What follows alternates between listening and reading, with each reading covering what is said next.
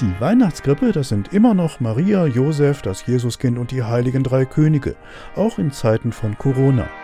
Als lebensgroße Figuren, dazu Schrifttafeln mit besinnlichen Texten, stehen sie in Rasdorf im Kreis Fulda. Die Auswirkungen der Pandemie reduzieren die Adventszeit auf das Wesentliche. Das meint Theo Lenz von der katholischen Pfarrgemeinde. Wir sind ja heute so weit, dass wir vor Corona sehr viel Hektik in der Vorweihnachtszeit haben, Stress, Weihnachtsfeiern. All dieses dieses Jahr nicht, aber trotzdem haben wir hier die Chance, mal anzuhalten ja, und wirklich sich zu besinnen, was ist denn eigentlich mein persönlicher Adventsweg? Zwischen den zehn Stationen mit den 14 Schrifttafeln und den aufgestellten Weihnachtsbäumen ist reichlich Platz. Kein Wunder hat Rasdorf doch den größten Dorfanger Hessens zu bieten. Fast so groß wie zwei Fußballfelder. Da lassen sich die Mindestabstände locker einhalten, sagt Organisator Lenz. Wir haben keine Ordnungspolizei vorgesehen, dadurch, dass wir wirklich hier in der freien Natur sind.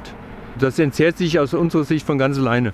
Und große Gruppen dürfen ja sowieso nicht zusammenkommen. Also früher war es ja so, dass ganze Busse hierher gekommen sind und haben diesen Adventsweg besucht. Das fällt ja dieses Jahr alles weg. Ja, also wir rechnen jetzt nicht mit großen Gruppen, die hier geballt auftreten. Es gibt keine Verkaufsstände, keine Bratwurst, kein Glühwein. Die Familien können täglich kommen, auch abends. Die Schrifttafeln sind beleuchtet und sich in aller Ruhe auf die christlichen Texte einlassen.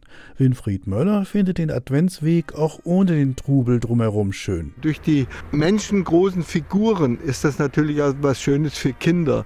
Sie haben plötzlich ein ganz anderes Bild von der Adventszeit, von Weihnachten, von der Krippe. Wir haben hier zum Beispiel die Situation gehabt, dass ein Kind sich bei der Maria auf den Schoß gesetzt hat oder im vorigen Jahr lag eine Katze plötzlich morgens beim Jesuskind in der Krippe. Und das sind natürlich so Dinge, die das Herz anrühren. Der Rasdorfer Adventsweg ist noch bis zum 7. Januar geöffnet. Der Eintritt ist frei.